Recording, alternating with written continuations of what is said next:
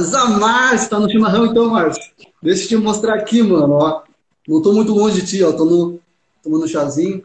Tudo certo, graças a Deus, tudo na paz de Cristo aqui.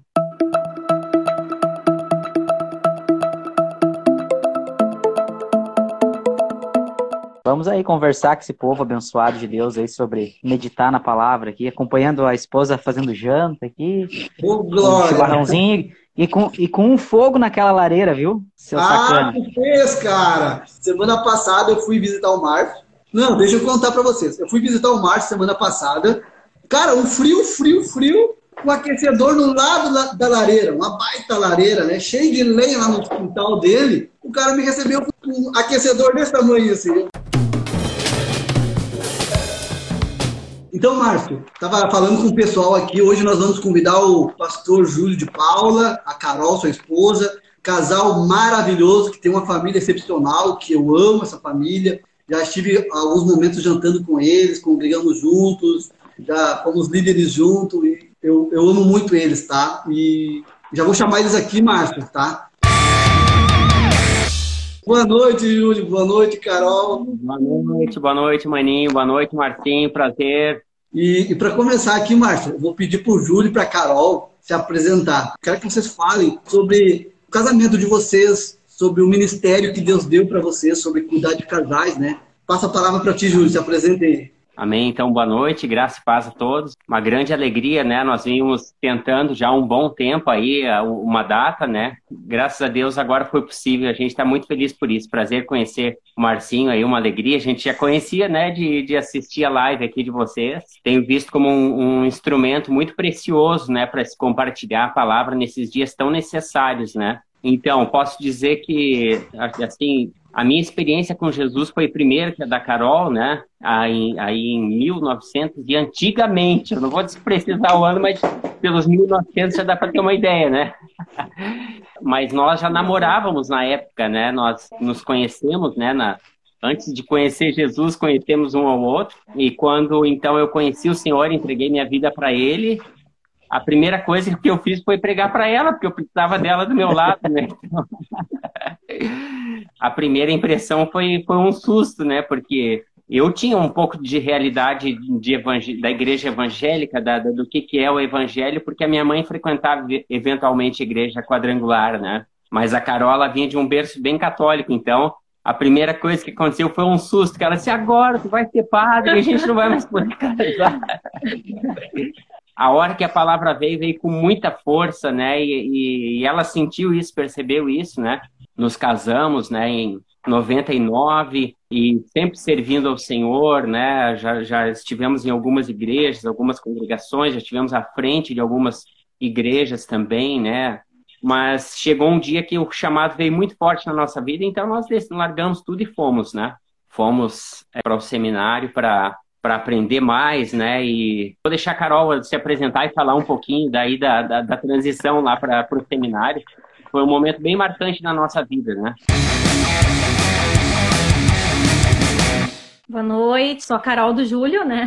Na linguagem do Casados para Sempre. É, a gente realmente, a nossa vida, assim, foi é, uma coisa muito louca, né? O que Deus fez na nossa vida, muito, muito forte, realmente, o nosso processo de conversão. A gente namorava um ano, mais ou menos, né? Então, assim, muito jovens, né? E só que a gente, quando a gente uh, teve a nossa vida transformada, foi realmente algo muito intenso, né?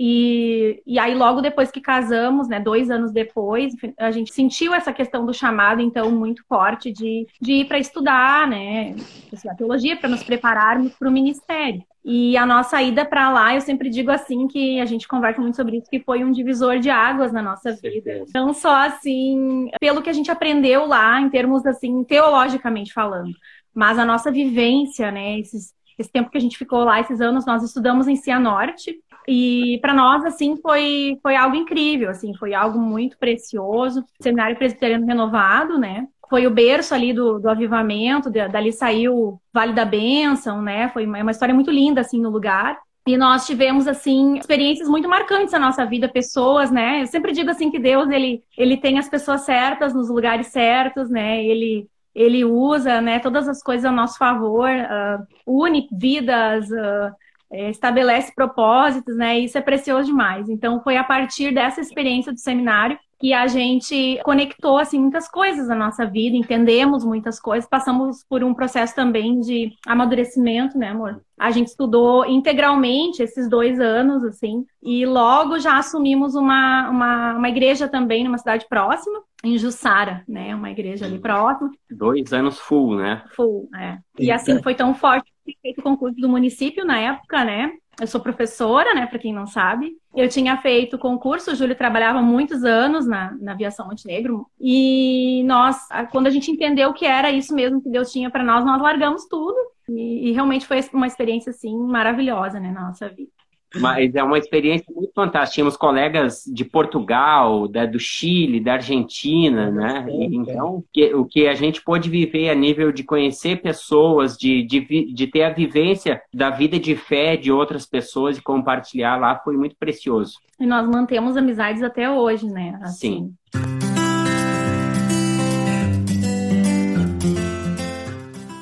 Mas é, o, curso ele, ele nasceu no nosso coração, né, o nosso envolvimento com, com o curso Casados para Sempre, justamente através de um casal. Nós conhecemos lá numa igreja que nós trabalhamos lá em Cianorte, era uma igreja metodista, nós trabalhamos com um grupo de jovens por um tempo. E aí um dia apareceu um pastorzinho lá, era um pastor, ele era um senhor já jubilado com 50 anos de ministério bem vovozinho, ele e, e a esposa. E nós conhecemos eles lá, eles começaram a acompanhar um pouco e, e gostaram muito daquele trabalho que a gente estava fazendo com os jovens. E um dia eles nos chamaram na casa dele e eles se tornaram nossos mantenedores no ministério, na, na, na no seminário, né? Eles começaram a, a ofertar na nossa vida para o tempo que a gente estivesse lá uma oferta mensal fixa lá, né? Porque é, é, é, houve um grande alinhamento de Deus ali nas nossas vidas. E aí nós fomos para a casa deles, começamos a frequentar a casa deles e eles na nossa. E nós vimos assim, ele, né, era um, ele era um empresário bem sucedido, pastor, né, jubilado no Ministério Metodista, com 50 anos de ministério. A esposa dele, uma, uma prof portuguesa, uma pessoa mais muito amável, muito querida e os dois ministravam o curso Casados para Sempre. É aquilo para nós, aí ver a casa deles, os filhos, netos, eles eh, tinham um, né? tinha um neto já formado em direito que era que morava com eles na época, né? Eram bem idosos mesmo. E eles ministravam esse curso, né? Então a gente disse, meu Deus, essa é a casa que a gente quer, né? Os filhos todos adultos já, os netos todos na presença de Deus, espalhados pelo Brasil, né? E aí, quando nós tivemos a oportunidade, daí voltamos para cá, para Montenegro, um dia nós encontramos ah, em Porto Alegre lá um casal que ministrava, e aí nós procuramos por eles e na verdade, deixa eu falar essa parte. Na verdade, a gente a gente estava numa convenção em Porto Alegre e a gente viu aquele casal passando com as camisetas, né? Nossa, as camisetas pretas, casados para sempre aquele aquele globo, porque a gente precisava fazer o curso como líderes, né? E aí eu disse pro Júlio, eu vou atrás, fica aqui que eu vou correr, eu vou atrás dela. Foi, né? Até que a gente encontrou a Cris. Uh, e aí a gente fez, então, o curso em Cachoeirinha, né? Naquele ano, quando a gente já tinha voltado do seminário. E o curso ele, ele, ele faz ele faz como que um pente fino, né? Ele vai passando ali através das lições os assuntos que a gente tropeça com tanta frequência às vezes dentro de casa, os problemas que às vezes traz de casa, né? Os traumas, os medos, a dureza. Uau! Aquilo que é de Deus permanece para sempre, né? A palavra fala. Gente, vamos uh, entrar mais agora na, na, no lado da palavra. Então, para fazer aqui uma introdução, eu estava lendo a palavra de hoje, a gente vê que hoje em dia, né, muitas pessoas elas se cansam, elas desistem da fé delas, né, elas acabam que relaxam, elas desanimam, né? E a nossa vida na Terra é uma caminhada de fé, né? E é possível, sim, cansarmos, é possível a gente desanimar, a circunstância da vida, as investidas né, do inimigo muitas vezes na vida da gente para destruir com o propósito que Deus tem para nossas vidas. A gente vê hoje a pandemia, pessoas com medo, é, pessoas desistindo. A Bíblia fala né, em Timóteo que nos últimos dias as pessoas irão esfriar a fé, desistir da fé, a apostasia. E o que, que eu vejo? é que nós, como irmãos, Márcio, Carol, Júlio, precisamos trazer uma palavra para essas pessoas de poder, de vida, de esperança, né? A palavra diz Cristo em nós, a esperança da glória, né? Então nós temos essa palavra. Então é isso que nós queremos trazer para você que está nos ouvindo hoje, está nos assistindo, uma palavra de esperança, uma palavra de, de, de poder e de vida. Então, que certamente lá nos Estados Unidos irão nos ouvir. 52% dos nossos ouvintes são dos Estados Unidos, sabia, Júlio? Welcome! Dá uma saudação só para os irmãos aí dos Estados Unidos.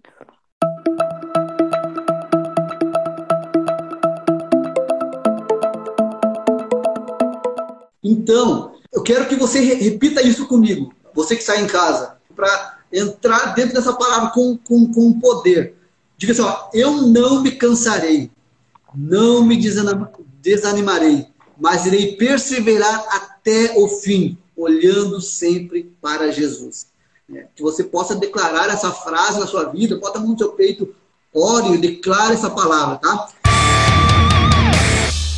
Vamos lá, Hebreus 11 e 39, então. Todos estes, mesmo tendo obtido bom testemunho por meio da fé, não obtiveram a concretização da promessa, porque Deus tinha previsto algo melhor para nós, para que eles, sem nós, não fossem aperfeiçoados. Portanto, também nós, visto que temos a rodear-nos tão grande nuvem de testemunhas, livremo-nos de todo o peso e do pecado que tão firmemente se apega a nós, e corramos com perseverança a carreira que nos está proposta, olhando firmemente para o Autor e Consumador da fé, Jesus, o qual, em troca da alegria que lhe estava proposta, suportou a cruz sem se importar com a vergonha, e agora está sentado à direita do trono de Deus. Portanto, pensem naquele que suportou tamanha oposição dos pecadores contra si mesmo, para que vocês não se cansem nem desanimem. Eu quero falar sobre o primeiro ponto. A fé, ela dá testemunho. Mas eu quero fazer uma pergunta aqui para o Júlio e para a Carol. A fé dá testemunho, mas vamos falar testemunho de quê? Qual a importância da fé? Qual a importância desse testemunho, Júlio e Carol? Qual é o valor do testemunho? No texto todo aqui, a gente deu uma, uma lida, né, Maninho? A fé é dar testemunho, o testemunho de que dá certo. Esse é o testemunho, que é verdadeiro, né? Que as coisas podem, às vezes, até não serem da maneira que a gente imagina, né? E, às vezes, até acabar como a gente não gostaria mas dá certo, porque é o propósito de Deus, né? Por que, que eu estou dizendo isso? Porque é o que, que, que o capítulo anterior fala, que tudo que eles, que tudo que Moisés, os patriarcas, o que eles fizeram, como, ah, como eles viveram, né? E, e o fato deles estarem aqui relatados é porque a fé deles, aquilo que eles creram, funcionou, deu certo, né? E, essa, e esse deu certo, esse testemunho, vale a gente uh, ressaltar aqui, mostrar que, que é para se desembaraçar, para deixar o peso, né? Para deixar o pecado, né? Dentro de um, de um caminho, né? Às vezes a, a, pessoa se mantém uh, presa a determinadas práticas, pecados, sentimentos, falta de perdão, né? Uma mágoa, um, uma, e aquilo fica como um peso na vida da pessoa. Às vezes, algumas coisas podem estar andando bem, podem até estar dando algum resultado, mas algumas, em alguma coisa, trava. O autor de Hebreus, ele fala que nós temos essa nuvem de testemunhas, né?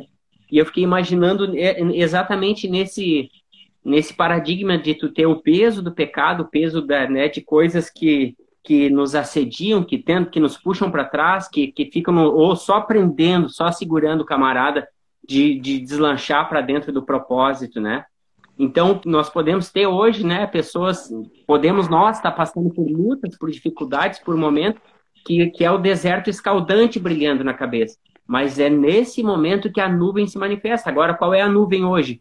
É nós olharmos com fé para as pessoas que deram certo, para as pessoas que, que a Bíblia está dizendo, ó, eles sofreram, se nós sairmos, se eu for lá na rua agora, e é possível que esteja acontecendo isso, mas se eu for lá na rua e perceber que está nublado agora, que é nuvens no céu, é sinal de que a chuva vai chegar. é, ela, ela representa, então, é a mesma esperança, a mesma fé dos homens de Deus e coisas que nós todos, né, já vivemos.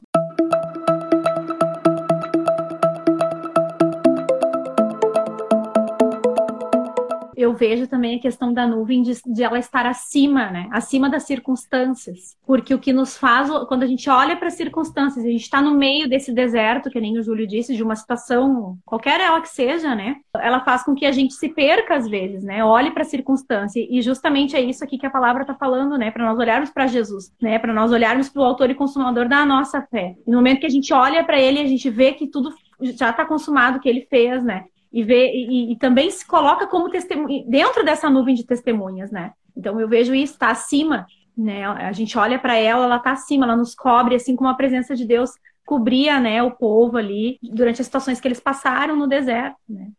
Em cima do que vocês estão Sim. falando, sabe, Júlio e Carol, o peso do que? Do pecado, e vai tentar nos fazer sair fora do propósito, vai tentar nos, nos parar.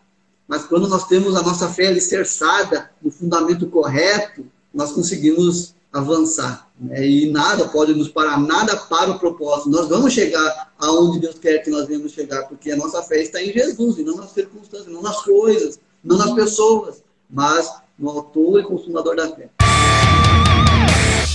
Uh, eu quero voltar um pouquinho lá no, no, no, início, lá só fazer um comentário, né? Grande abraço aí pro Júlio e pra Carol também, um prazer muito grande estar com eles. E eu quero deixar um abraço para esse pessoal que ele citou aí, da, da igreja quadrangular, né? Metodista, presbiterianos, porque realmente é, vem uma cultura muito forte dessas igrejas aí, né, representando o Evangelho de Cristo. É, muitas pessoas vieram como, uma, como base deste lugar, né, e, e, aprenderam, tiveram um bom ensino então, fica o nosso abraço aqui para os irmãos dessa, desses ministérios aí que, conforme o Júlio e a Carol falaram, contribuíram bastante para a formação deles ali, né? Essa palavra é muito maravilhosa. Eu, me chamava a atenção que o escritor aos Hebreus ele usa o exemplo dos heróis da fé para convencer os hebreus desta geração, então posterior a Jesus, alguns anos, né, para mostrar que realmente valeria a pena a seguir no plano que Deus tinha para eles, né? Um plano anterior chamado o, o, judaísmo e um plano novo onde Cristo veio manifestar o reino, né? o reino do Pai, o reino dos céus, o reino de Cristo, assim como a palavra fala. E eu acho tão interessante essa comparação de tu trazer os heróis da fé como exemplo, porque ela vem bem a calhar no, no, na nossa pregação de hoje em dia, não é verdade, Júlio e Carol? Nós abrimos a nossa boca e pregamos mas o que convence realmente as pessoas é o Espírito Santo em mostrar para elas que nós também estamos exercendo essa fé em Cristo Jesus e que está dando certo para nós. O, o, o, escritor da carta ele diz: olhe para aqueles homens lá, né, e olhe a maneira com que eles usaram a sua fé em Deus.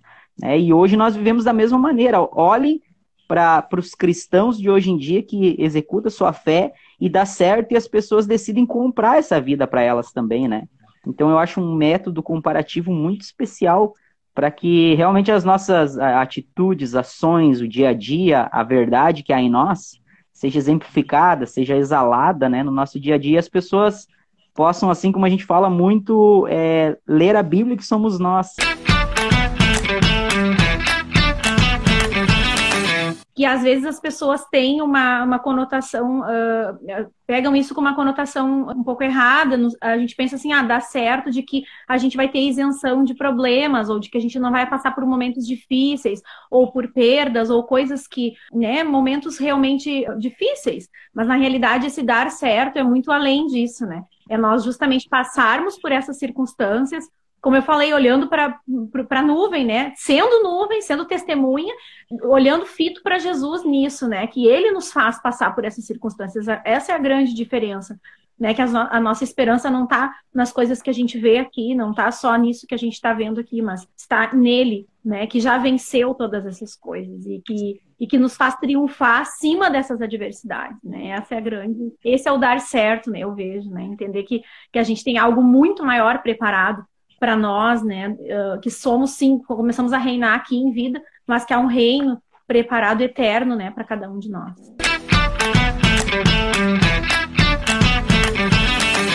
Olha só o que diz lá em Hebreus 10, 35. Fecha muito com o que vocês estão falando, Carol e Márcio. Portanto, não percam a confiança de vocês, porque ela tem grande recompensa. a nossa fé, nossa confiança, se nós não perder a nossa fé, se nós não deixar se abalar, se nós perseverar na fé, ela tem grande recompensa.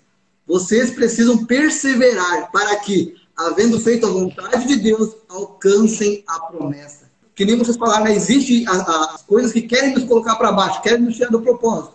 E a gente vê aqui que no versículo 1, o escritor de Hebreus, ele diz que nós devemos nos livrar de todo peso e de todo pecado. O pecado, o peso, ele quer, ele nos prende, ele vai nos puxar para baixo. É uma balança, quanto mais peso, mais eu olhar para o pecado, quanto mais eu, valorizar o pecado, quanto mais eu focar nessas coisas, mais eu vou cansar. Como é importante né, nós estarmos sempre olhando para Jesus, né, Júlio? E para nós alcançar a, o troféu nessa corrida que nós estamos vivendo nessa terra, né, Júlio? Ah, deixa eu só fazer uma observação. O Márcio mandou os abraços ali para os irmãos da, das igrejas, e eu quero incluir BNA, que é, também foi o nosso, nosso lar mais recente, né? Pessoal da Rios de Vida também. Pessoal da Rios de Vida. Como eu estava falando aqui, maninho, daí assim, quando tu falou, ainda me veio assim, parece que a carta fala que é para a gente olhar para a nuvem, né? E depois fala que olhar para Jesus, não, mas a nuvem ela se torna palpável ao nosso redor, né? Uma coisa que ela diz assim, ó, as provas estão todas aí e nos inspiram, né? A vida de Moisés inspira, a vida de, de outros tantos que são uh, mencionados ali, até aqueles que a, a, Bíblia fala que terra não era digna de que eles estivessem aqui, que a gente não sabe nem o nome, né? Não foram nem nominados, mas eles nos inspiram, nos, nos uh, desafiam de, de uma maneira tão forte, né? E tão verdadeira mas o olhar é como o Maninho disse, o olhar, a gente, aqui a gente corre o risco às vezes de nos maravilhar que há homens de Deus tão especiais, né, né, com a vida tão marcante, tão, tão entregue, né, que isso, meu Deus, eu, eu, eu, eu, eu devaneio às vezes só, só lendo, né, alguma história, uma, uma biografia, enfim, né. Mas eu queria colocar um outro ponto, só o Márcio falou ali antes a respeito do evangelho, da necessidade, né, Márcio, de, da, daquilo que é pregado. E, e, uma coisa importante é essa parte que, que, que, a gente possa falar, né? Não é uma questão da, de se pregar o pecado, de, de se pregar sobre o peso, mas pregar que não é para a vida das pessoas, né? Que, que o peso, que aquilo que, que aquilo que puxa, aquilo que segura, não é para a vida dela, né? E, e, e, essa é uma, é uma verdade que a gente não pode perder nesses dias, porque a contrariedade está vindo, né? A, a, a, globalização, eu sempre chamei, né?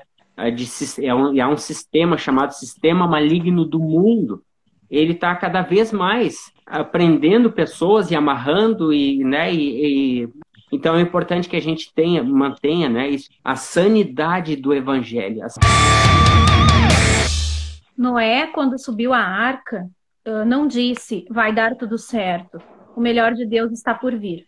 Jeremias não foi lançado no calabouço por ter dito, creia e declare a vitória. Daniel não foi lançado na cova dos leões por ter dito ao rei, sorria, Jesus te ama. João Batista não foi decapitado por dizer a Herodes, eu profetizo bênção sobre tua vida. Tudo isso aconteceu porque eles disseram, arrependam a gente é, precisa manter essa mensagem, né, de que deixa, deixa o pecado, deixa, né, não faz parte da, da nossa identidade, não faz parte do plano de Deus para nós. O que está proposto para nós é uma, é uma, uma verdade, né, uma, uma corrida na qual nós já nos tornamos vencedores. E a gente vê, né, Márcio, que a gente que é leve, quanto mais levezinho, mais rápido é, mais, mais corre, né? E, então, se a gente está leve, tá, se, se, se, desapegou, é que nem a palavra fala, né, que a lei ela veio para mostrar a condição do homem, mas a graça ela veio para tirar o homem daquela condição que ele estava, né, aquela condição depravada, toda errada. Então, nós temos que apontar para quem? Para Jesus e mostrar, aqui, ó, aqui está a solução, aqui está a saída. Se você olhar para esse, você vai ser iluminado. Se você olhar para Jesus, você vai ser igual a ele. Se você contemplar Jesus, você será transformado de glória em glória.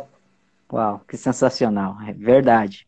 Júlio e Carol, não dá para acompanhar esse homenzinho na bicicleta aí. Ele tá muito levezinho, não tem nada que segure ele. Tá uma nuvem. tá uma nuvem. Tá uma nuvem. Antes de falar sobre, sobre realmente sobre olhar para Cristo, também quero falar um pouquinho sobre isso. Eu me. A Carol contou a história de que perseguiu a, a irmã com a camiseta do, do Casados para Sempre. Uma vez eu fui no CAI e eu enxerguei um trabalhador lá com a camiseta de, um, de uma igreja aí de Montenegro, uma camiseta bem famosa aí. E eu cheguei para ele e disse, Ei, irmão, tudo certo? Daí ele disse, opa, tudo bem. Eu disse, daí eu notei que ele não, não aceitou muito bem, né?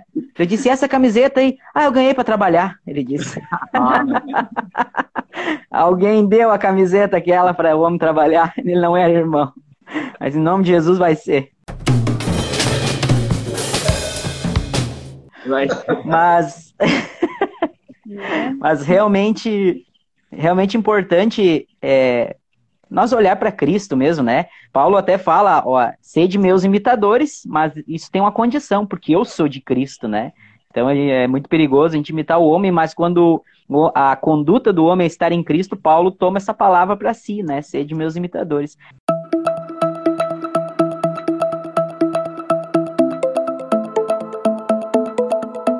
Então, como é que a gente entende que nós vamos é, viver longe do cansaço, e não desanimar, e não se abalar na fé, contemplando o autor e consumador Jesus da nossa fé. Jesus. Então nós vamos ficar refletindo nessa palavra. Olhe para Jesus. Pense Amém. nas coisas de Deus. Eu quero só pegar esse Pode gancho que tu, que tu falou muito precioso, só para dar uma contribuiçãozinha assim, na questão de que a palavra liberta. Né? A palavra liberta, é o que o Marcinho falou antes, né? Da gente olhar para Jesus, olhar para a palavra, e nós somos prova viva disso. Né? Eu, eu acompanhei, eu acompanhei o processo de libertação do Júlio, que se converteu antes que eu e que comeu a palavra quando se converteu, e o processo de libertação dele todo, né? Inclusive com de, em todos os sentidos, né? Se deu pela palavra. E eu aprendi, e até hoje ele é meu, ele é meu pai na fé, meu irmão, meu pastor, meu marido. E ele me ensina até hoje, a gente tem o nosso processo de crescimento e de dentro da nossa casa e tem como base a palavra. Né? Então, esse deixar o fardo ali, né? Deixar ali o, uh, o que, que, atrapalha, né? É, é, pela palavra.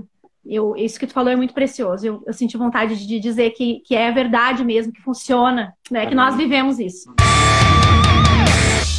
Uma alegria muito, muito grande, né? O convite do Maninho, que nós amamos tanto. Vem de novo, né? Vem jantar com a gente aqui, tomar um café, né? Pode trazer o Marcinho aí, a família, vamos estar juntos, né? Participando. Amém. Eu vou encerrar aqui só falando ali que Jesus, ele suportou a vergonha, né? Ele, e aí hoje ele, ele tá na recompensa, por assim dizer, né? Falando uma linguagem nossa, ele tá na destra do Pai lá, então ele, ele recebeu o trono e, e vai receber muito mais, né? O dia que nós estivermos todos com ele. Mas eu queria falar assim que para nós também é uma recompensa proposta. Mas mais do que isso ainda, que essa recompensa ela está disponível para nós hoje, é Ele ele é recompensa. Nós podemos trabalhar né, por um futuro que nós vamos ter, podemos suportar lutas, perseguições, difamações pelo que nos está proposto, mas a gente também pode experimentar do melhor de Deus, que é a própria pessoa de Jesus na nossa vida. Grande abraço. Quer, quer dizer que é um prazer muito grande participar com a presença também do, além do Elisandro, do, do Júlio e da Carol, né, que nós tenhamos mais oportunidades de, de conversarmos, conhecermos vocês, vocês melhores e explanarmos sobre a palavra. Deus que abençoe, queridos. Um grande prazer.